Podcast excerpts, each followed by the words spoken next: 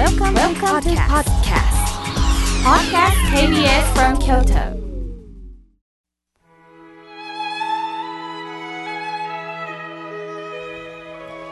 改めまして僧侶の河村明慶です今日の法話のテーマは読書とリラックスについてお話しいたしますさあ皆さん秋本番ですね秋といえば必ず耳にするのが読書の秋ですと言っても今の時代は電子書籍という方も増えてきましたね。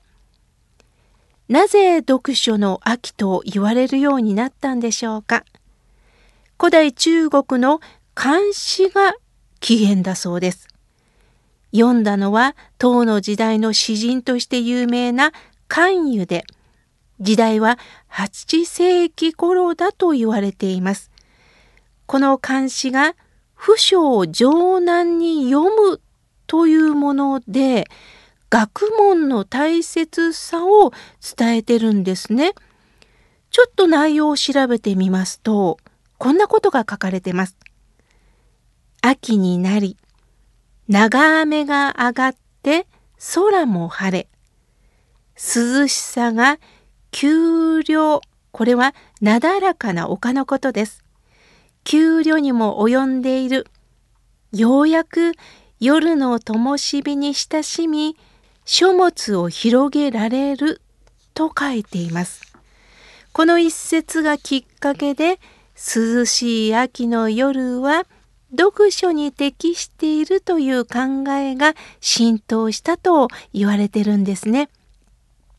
昔の人も暑い夏が終わってゆっくり読書できる秋を心待ちにしたのでしょうね。日本では夏目漱石の小説がきっかけとなって読書の秋が伝わったそうですよ。夏目漱石が1908年に発表した小説「三四郎」から詩を引用したことがきっかけとなっているそうです。その後日本は戦争に突入するんですが戦後間もない1947年に読書習慣が開始されます。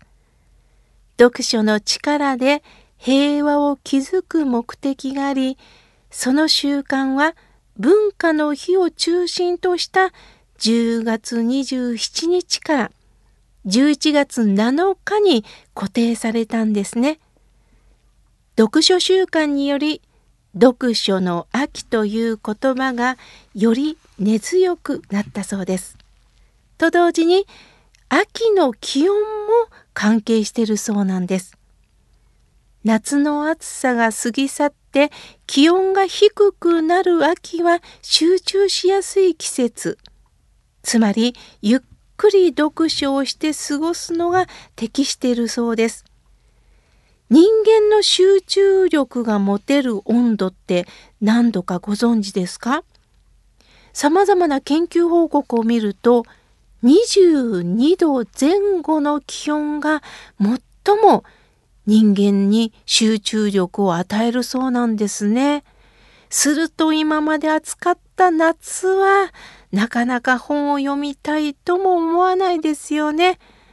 ようやく涼しくなった時にまた自然と何か勤しむ中に何か本が読みたいという雰囲気が作られるんでしょうね。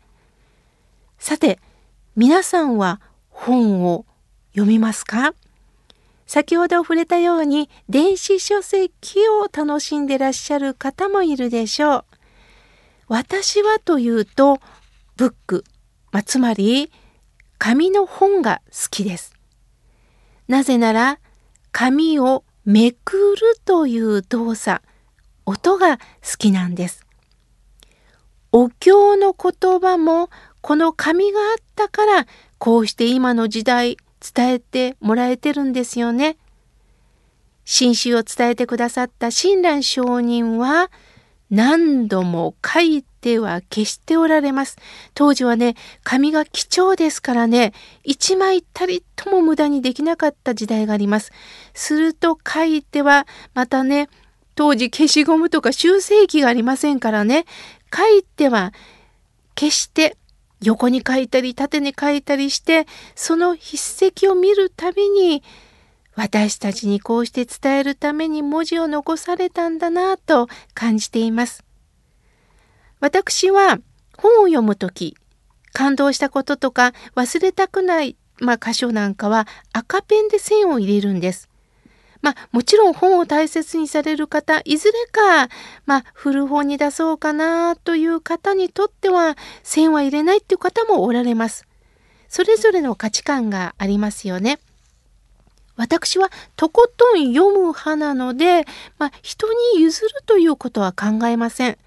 印象に残る言葉は赤線を引くんです。仮に私が死んだ後誰かが手にしてくれた時へえ、みおけさんこんなところで感動してたんだと 思ってもらえるかなっていうのもあります。さて、心が笑顔になるラジオのリスナー様からのお手紙、おはがき、ファックス、メールをいただきます。メールはスタッフの皆さんがプリントアウトしてくれるんです。紙にしてくれ、私に見せてくださいます。その文字を私が拝読させていただいて、そこに赤線を引いてるんですよ。このリスナーさんは、ここを特に伝えたいんだなぁと思いながら、そこを赤線を引いて何度も拝読させていただいております。本の話に戻りましょう。本の良さっていうのはまだ他にあります。やはり書棚に置くことで忘れられないっていうのがあります。電子書籍を楽しむ方は場所を取らないという利点がありますよね。ブックの本の方はやはりあそういえばこの本あったんだということでちょっと書棚から取り出すことができるし本を読むというのは目に優しいです。それも安心して読めます。この秋はまだまだ、まあ、日中は暑いですけれども気温が下がる秋の夜あったかい飲み物をお供にしてリラックスしながら読書を楽しんでいます。また私はねある時にはお香を焚いて香りとともに読書を楽しんでいます。今度は読書の効果についてお話しします。読書というのは生活、日常の大きなヒントをいただくんですね。作者の書いた言葉から自分の生活に照らし合わせていくことが大切です。そして何といっても本を読むということは視野が広がると思っています。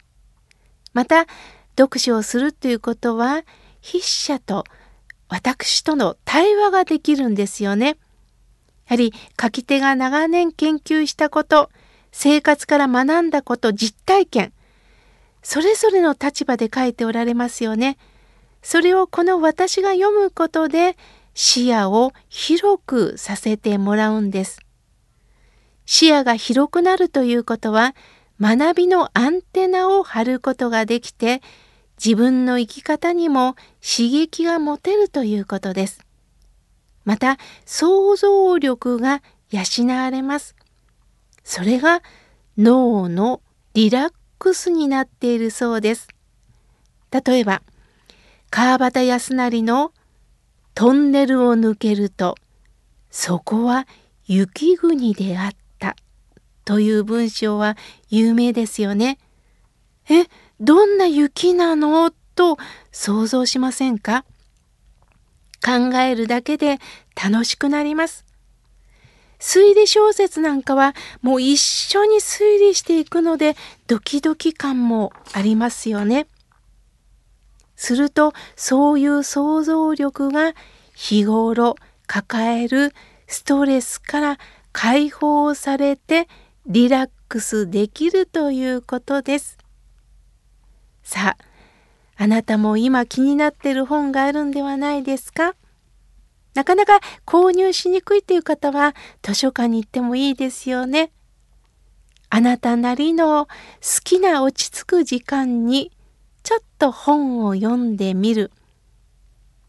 今日は読書とリラックスについてお話しいたしました。